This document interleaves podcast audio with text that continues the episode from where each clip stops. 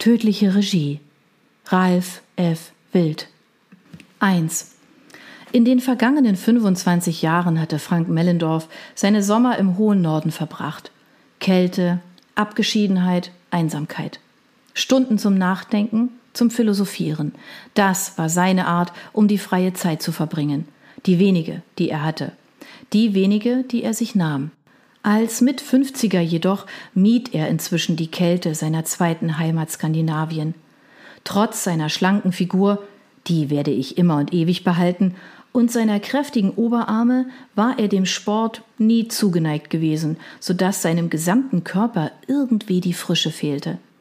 Dass er an seinem langsam welkenden Körper hätte etwas ändern sollen, wäre Mellendorf niemals in den Sinn gekommen, wenngleich der zweiwöchentliche Friseurbesuch für ihn ebenso zur Pflicht gehörte wie die tägliche Rasur bei einem Coiffeur inmitten seiner holländischen Wahlheimat Rotterdam. Als Geschäftsführer des Konzerns Oil Sport war an mehr als drei, vier Stunden Schlaf für ihn nie zu denken gewesen, so dass er sich zumindest diese Besuche beim Barbier und Friseur von seiner kostbaren Zeit abzweigte, zumal es ihm den Abstand ermöglichte, den er für nötig hielt, um seine Gedanken zu sammeln. Smalltalk über das, wieder einmal, triste Wetter Rotterdams, über die Niederlage von Feyenoord gegen Ajax Amsterdam, Mellendorf, einer der erfolgreichsten Ölmagnaten Europas, genoss es, für einen Augenblick die auf ihm lastende Bürde abzulegen. Wenn er später aus dem Fenster seines Büros hinaus auf den Hafen schaute, galten seine Gedanken jedoch nur dem Unternehmen und dem Geld, das er in diesen Minuten, ja Sekunden, verdiente. Tag und Nacht, Stunde für Stunde, in unvorstellbaren Mengen. Wie der Taktgeber eines Stromzählers verbuchte er die eingehenden Dollars.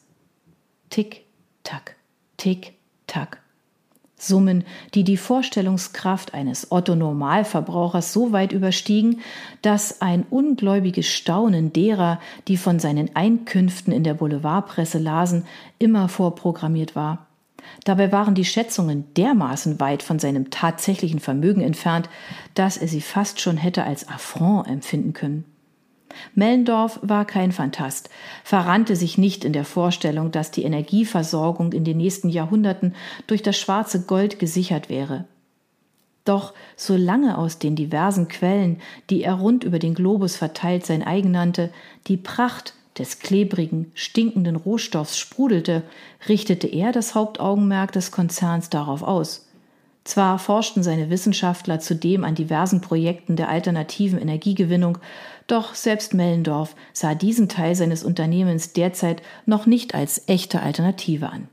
Wenn sich Mellendorf in den Windungen seines überdurchschnittlich entwickelten Gehirns verlor, zwang er sich etwa durch den Blick hinaus aufs unendliche Meer hinter dem Rotterdamer Hafen wieder Boden unter den Füßen zu finden.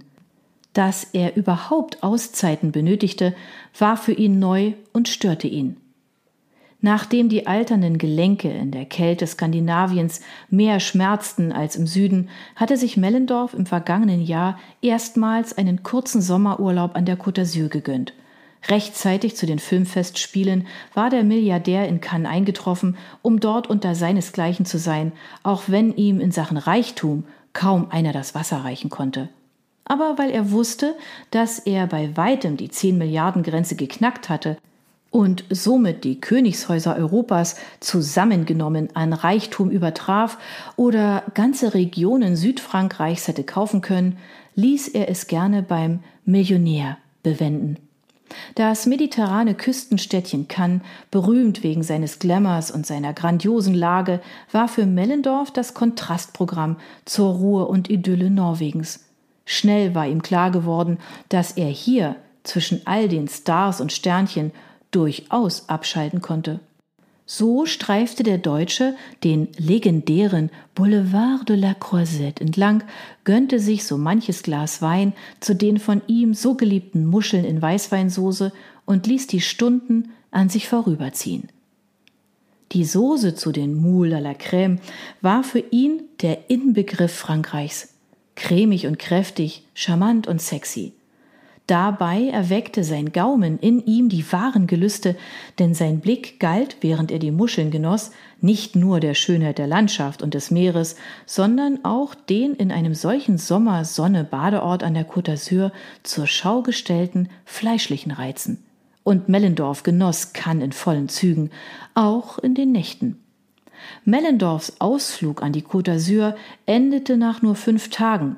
Es war eine Region, die er schnell kennen und lieben gelernt hatte, war er doch innerhalb nur weniger Stunden von einem vielbeschäftigten Unternehmer zu einem Touristen mutiert, hatte Energie für die mühsamen Tage an der Spitze seines Konzerns getankt. Vor seiner Abreise hatte er sich noch mit dem Hollywood-Regisseur Michael McLaury getroffen, seit vielen Jahren ein enger Freund von ihm. Nie zuvor ertappte sich Mellendorf in den Wochen nach einem Urlaub so häufig dabei, dass seine Gedanken immer wieder dorthin zurückkehrten.